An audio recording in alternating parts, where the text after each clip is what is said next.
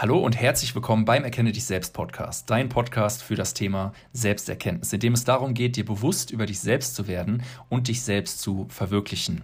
Ich möchte, dass du in dein Potenzial schreitest und vor allem dich auch selbst dazu ermächtigst, diese Reise anzutreten.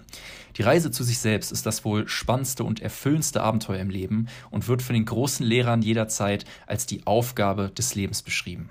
Je mehr du bei dir selbst angekommen bist, desto mehr kannst du beispielsweise auch zurückgeben. Mit diesem Podcast sollst du auch mögliche Blockaden erkennen, zum Beispiel in deinen Glaubenssätzen, im Denken, in deinen Emotionen und zum Beispiel mit dem Thema Selbstzweifel. Ich möchte, dass wir gemeinsam mit diesem Podcast über uns hinauswachsen, in unsere innere Kraft kommen, um damit unser authentisches Selbst zu leben. Mein Name ist Marc und ich wünsche dir jetzt viel Spaß und vor allen Dingen auch viele Erkenntnisse bei der nächsten Folge. Let's go!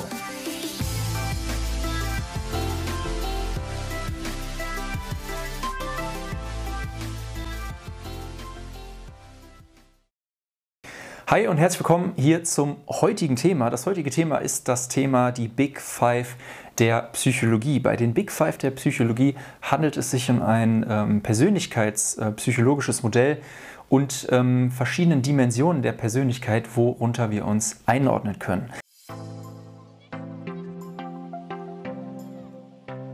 Warum ist das Thema überhaupt wichtig? Ähm, diese Dimensionen der Persönlichkeit bestimmen einfach, wie wir ticken von unserer äh, Psychologie her und was natürlich dann auch unser Verhalten bestimmt. Und gerade beim Thema Erkenne dich selbst, bei der Selbsterkenntnis ist das natürlich mal wichtig zu verstehen vom Bewusstsein her, okay, wie ticke ich eigentlich, wo würde ich mich selber einordnen? Und natürlich gibt es auch Persönlichkeitstests, die dir das auch auswerten, aber wichtig für mich heute ist zumindest einfach mal, dass wir diese Punkte einfach mal durchgehen und dass du ein Grundverständnis davon bekommst, was wirklich die fünf Kernmetriken unserer Persönlichkeitsstruktur sind sind. Und da springen wir einfach mal rein. Und dazu haben wir heute dies, das Big Five-Modell, wie gesagt. Und das Big Five-Modell, ähm, da existieren fünf Hauptdimensionen bei der Persönlichkeit und jeder Mensch lässt sich auf diesen fünf Merkmalen oder auf diesen fünf Skalen einordnen. Ja? Und ähm, im Englischen wird dieses Modell auch als Ocean-Modell, also Ozean-Modell bezeichnet, einfach auf Basis der Abkürzung der fünf Dimensionen. Diese sind Openness, Conscientiousness, Extraversion, Agreeableness und Neuroticism. Und auf Deutsch heißt das einfach Offenheit für Erfahrung, also Punkt Nummer eins, Offenheit für Erfahrungen. Punkt Nummer zwei ist die Gewissenhaftigkeit. Ja. Punkt Nummer drei ist die Extraversion, ja, die Geselligkeit und nach außen gerichtet. Und Punkt Nummer vier ist die Verträglichkeit. Punkt Nummer 5 ist der Neurotizismus, also auch die emotionale, die Labilität auch, könnte man sagen. Und wir schauen uns jetzt mal die fünf Punkte ein bisschen mehr in der Tiefe an und ich werde zu jedem Punkt noch ein bisschen was sagen, damit du auch weißt, ähm, wo du, wo du dich selber tendenziell eher einordnest und was das Ganze auch für dich bedeutet. Fangen wir mal an mit dem Punkt Offenheit. Ja? Der erste Faktor, ähm, mit diesem Faktor wird das Interesse und das Ausmaß der Beschäftigung mit neuen Erfahrungen, Erlebnissen und Eindrücken beschrieben. Ein persönliches Beispiel von mir, einer meiner Werte ist zum Beispiel Offenheit. Ich versuche radikal open-minded zu sein, radikal offen zu sein. Warum? Weil ich natürlich das Neue erleben möchte. Ein großer Teil von mir schreit nach dieser Neugier und nach diesen neuen Erfahrungen, ist sehr neugierig, möchte auch neue Ideen sich mal anschauen. Und Personen, die sich tendenziell eher als offen ein einordnen oder ein, die ein, einzuordnen sind auf der Skala einfach, die sehr offen sind, die sagen, dass sie sehr, sehr wissbegierig sind, neue Sachen ähm, erfahren möchten, viel, viel lernen, ja, dass die immer noch am, am Lernen sehr, sehr drin sind, dass die sehr intellektuell sind, fantasievoll, experimentierfreudig und auch sehr interessiert an Kunst. Ja. Die lassen sich da auch äh, ja, hinziehen, sage ich jetzt einfach mal. Ja. Und ähm, auch wichtig bei diesen Personen zu sagen ist, dass die bestehenden Normen und Werte auch ganz klar hinterfragen. Die kommen zu, zum Beispiel auch in ein Projekt oder in einen Job rein oder in eine neue Umgebung und die schauen sich das alles an ähm, und die hinterfragen auch sehr, sehr viel. Also die sind offen dafür zu hinterfragen. Ganz, ganz wichtig. Und das kann natürlich in vielen Bereichen ein großer Vorteil sein. Auf jeden Fall. Ne? Also egal in welcher Hinsicht. Und ähm, genau, das ist also, wenn du tendenziell eher offen bist, bist du eben neugieriger, wissbegieriger, öffnest dir neue Türen, gehst da gerne rein, ähm, schaust auch gerne auf das Unbekannte und lässt dich eben da das Leben neu erfahren. Und ähm, was eben Personen, die niedrigen Offenheitswert haben, demgegenüber sind, sind natürlich eher konservativ, ja, zurückhaltend, könnte man sagen. Probieren ähm, weniger Neues aus, also schauen mehr auf das Bewährte, was sie schon kennen. Und das Problem, was hier ist, was ich mir ja auch aufgeschrieben habe, in meinen Notizen ist das Thema Komfortzone. Die bewegen sich seltenst oder sehr schwierig aus ihrer eigenen Komfortzone raus.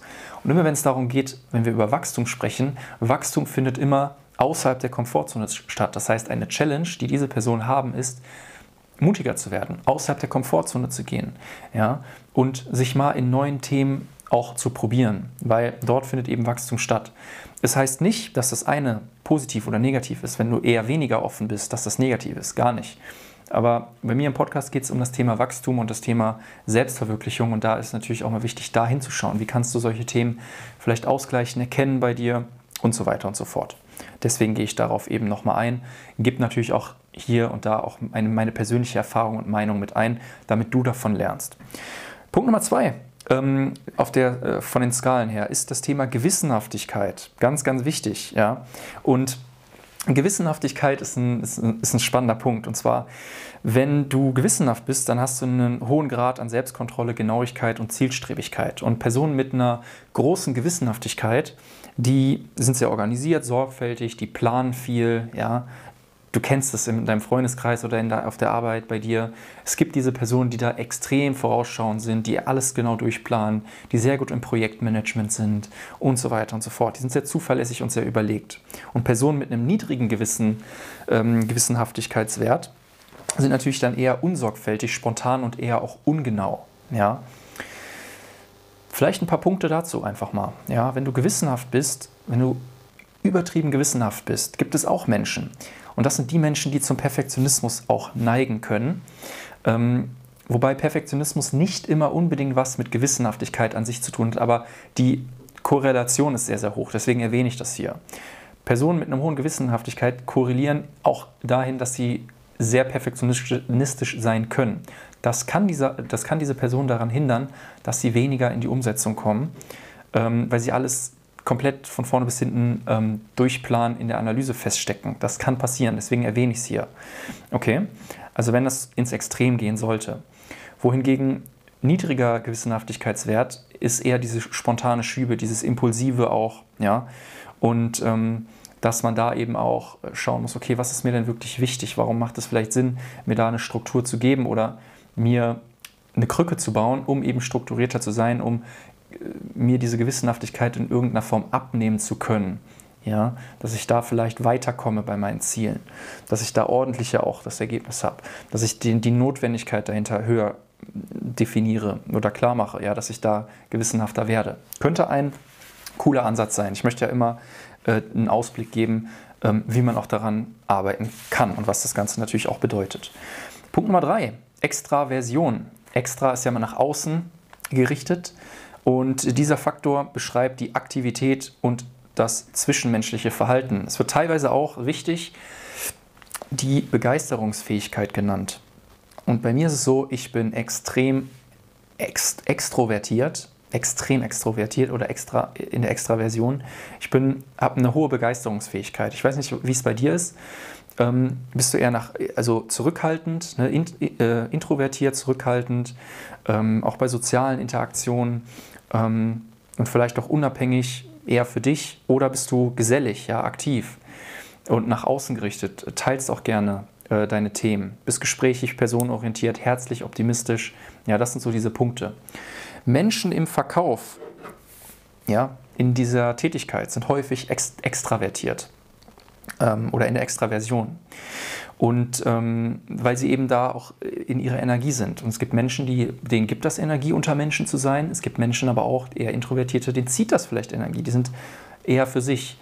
Ich muss auch ganz ehrlich sagen, ich weiß nicht, wie man es formulieren möchte, aber bei mir ist es auch so, ich bin auch eher, also man mag es nicht meinen, aber ich ähm, spreche gerne, auch mit Menschen, aber ich habe auch sehr, sehr gern meine Ruhe und ziehe mich auch gerne zurück. Also ich muss halt wirklich sagen, ich habe auch einen Anteil dieser, dieses Introvertierten, der aber sich dazu berufen fühlt, nach außen zu gehen und diese Messages hier zu teilen. und äh, die, dieses Thema der Selbsterkenntnis nach außen zu tragen. Deswegen gehe ich nach vorne, deswegen bin ich so extrovertiert. Deswegen, also da schlummert was in mir, was nach außen äh, getragen werden sollte. Und das ist bei vielen von euch, denke ich, auch so, dass da was schlummert. Vielleicht auch, dass ihr eigentlich extravertiert seid, aber es euch vielleicht noch nicht erlaubt, da reinzusteppen. Ja, diese Selbstermächtigung nach außen hin, ähm, nach außen zu treten. Ja, weil, weil das vielleicht euer Wesen ist, aber irgendwas hält euch vielleicht zurück, irgendeine Angst oder so und die kann, also das könnte, die kann, ja, das, es könnte Sinn machen, diese Angst loszulassen, da mal hinzuschauen, zu schauen, ähm, wie wichtig ist es mir, wie andere Leute über mich denken und so weiter und so fort. Okay, das nur so einfach mal kurz äh, zum Überblick. Dann, nächster Punkt, das Thema Verträglichkeit. Ja, man könnte auch sagen, wie zustimmend man ist. Auf Englisch Agreeableness. To agree heißt zustimmen. So, und hier wird es spannend, denn, weil, also ähm, genauso wie bei der Extraversion ist die Verträglichkeit in erster Linie ein Faktor, der interpersonelles Verhalten beschreibt. Wie verträglich bist du mit äh, anderen Menschen? Und eine Personen, die sehr verträglich sind, die sind sehr höflich. Die sind sehr in dem Mitgefühl auch zu anderen Menschen. Die sind sehr stark in diesem Wohlwollen, die sind bemüht, anderen zu helfen und ähm, sind einfach sehr hilfsbereit, ja, kooperativ. Und Personen mit einem niedrigen ähm, Verträglichkeitswert, die sind da eher ja auch streitbar, egozentrisch, habe ich mir aufgeschrieben, die sind misstrauischer, ja. Und das sind eben diese ganzen Themen, die auch äh, dann in die Richtung Wettbewerbsorientierung gehen, ja. Und ähm, die sind eher wettbewerbsorientiert als kooperativ und, und äh, brechen auch mal irgendwie durch. Also äh, sind da mehr so für sich und ähm, und ähm, wollen vielleicht auch gewinnen, ja, gehen, äh, gehen vielleicht auch über, ich würde nicht sagen Leichen, aber die sind eher unverträglich oder die äh, streiten sich auch mal oder die gehen auch mal aktiv in eine Diskussion rein. Ja. Übrigens auch ähm, wurde herausgefunden, dass Menschen natürlich mit einer geringeren Verträglichkeit, die mehr streiten, die mehr Diskussionen suchen, natürlich auch die sind, die beispielsweise höhere Gehälter haben. Ganz, ganz wichtig zu verstehen. Ja. also es lohnt sich schon manchmal, da auch eine gesunde Diskussion und eine gesunde Argumentation auch zu haben. So, und ähm, das ist vielleicht an der Stelle auch äh, wichtig. Genau, ich habe mir noch hier äh, aufgeschrieben, die verträgliche Seite der Dimension, ne, dieser Dimension Verträglichkeit, scheint sozial äh, erwünschter zu sein. Dennoch darf nicht vergessen werden, dass die Fähigkeit, für eigene Interessen zu kämpfen, in vielen Situationen hilfreich ist. Ja? So ist Verträglichkeit vor Gericht beispielsweise nicht unbedingt eine Tugend. Ja? Also hier auch ganz, ganz wichtig an dieser Stelle ist das Thema gesunder Egoismus auch. Und wirklich mal für dich einstehen. Wenn du nicht wenn du verträglich bist, dann kann es dir sehr schwer fallen, auch mal Linie zu fahren, deine Werte zu verkörpern, für dich einzustehen und so weiter. Ja, deswegen erwähne ich das hier einfach mal, um mal so einen kurzen Einblick zu geben, was, das, was der Wert Verträglichkeit ähm, machen kann. Okay, Dann, der, die letzte Dimension, die fünfte Dimension ist das Thema Neurotizismus. Ja? Man könnte auch Umgangssprache, man könnte auch sagen Emotionalität im Grunde genommen. Und hier geht es darum, ähm, dieser Faktor spiegelt individuelle Unter, äh, Unterschiede im Erleben von negativen Emotionen wider und wird tatsächlich auch, wie, wie gesagt, dieses als emotionale Labilität auch bezeichnet. Und der Gegenpol davon wäre emotionale Stabilität, Zufriedenheit und tatsächlich auch diese sogenannte Ich-Stärke. Okay? Und Personen, die eine hohe Ausprägung von, von diesem Neurotizismus haben, haben natürlich häufiger Angst, sind tendenziell eher auch ähm, äh, veranlagt, depressive Züge zu haben. Okay? Um, sind anfälliger für das Thema Trauer, ähm, für das Thema Unruhe und so weiter. Also geraten schneller in Stress, habe ich mir auch aufgeschrieben. Und ja, Personen, wohingegen die einen äh, niedrigen Neurotizismuswert haben, sind natürlich eher ruhig, gelassen und in ihrer inneren Kraft, in ihrer inneren Mitte. Und die haben nicht diese Achterbahnfahrten. Ja? Also stell dir dieses, diese Labilität ist ja, labil bedeutet Achterbahn, du bist, du hast diesen, diese hohen Amplituden vielleicht auch. Und wichtig ist hier, sich ähm, da vielleicht, wenn man auch eher äh, labil ist, sich ein Fundament aufzubauen. Zu, herauszufinden, wenn man wirklich ist, das ist mir ganz, ganz wichtig, immer an der Stelle zu sagen, dass die Selbsterkenntnis dir dazu dient, dir so ein Fundament, so eine innere Stärke halt aufzubauen. Herauszufinden, wenn man wirklich ist, die innere Kraft, ähm, in die innere Kraft zu kommen, seine Werte auch zu verkörpern, daran siehst du ja, dass du die verkörperst und siehst auch, okay, ähm, hier werde ich auch tendenziell sicherer. Und zum Thema Labilität, was Emotionen angeht, ja, hilft tatsächlich, das, sich mit dem Thema Loslassen noch zu beschäftigen. Ja. Innere Kraft, Beständ, also da wirklich die innere Sicherheit, das Selbstbild und vor allen Dingen das Thema Loslassen zu praktizieren. Ähm, Meister, Meisterin im Thema Loslassen zu werden. Damit diese Anfälligkeit, du kannst ja anfällig sein, okay, aber dann was reinkommt, das zu erkennen, das zu fühlen und dann auch gehen zu lassen, wieder die Emotion. Das kann sehr, sehr wichtig sein. Deswegen erwähne ich es hier. Ja. Und das waren im Prinzip die fünf Punkte, die Big Five der Psychologie. Und ähm, das sollte einfach mal dazu dienen, dass du das einfach mal gehört hast, damit du da ein Bewusstsein drüber hast. Man kann jeden Menschen auf diese Skala packen, ja, äh, und oder auf diese Dimension packen, also eher links oder eher rechts, ne? eher tendenziell zum Beispiel eher offen oder weniger offen, konservativ. Und das macht eben auch dein Verhalten aus, deine Reaktionen aus, deine Entscheidung für das Leben. Und dadurch, dass du das jetzt mal gehört hast, hast du ein Bewusstsein, wie das bei dir vielleicht ist und ob das gut für dich ist oder vielleicht schlecht, das ist natürlich immer eine Bewertung. Es muss nicht immer alles gut oder schlecht sein. Du kannst auch einfach mal so akzeptieren, wie es ist. Aber vielleicht gibt es ja Ziele, die du hast, wo es ähm, sinnvoll sein könnte, dass du dir tendenziell die also Ausprägungen, die dir vielleicht förderlicher sind, auch mal anschaust. Ja, da vielleicht dran zu arbeiten. Ja, könnte sein.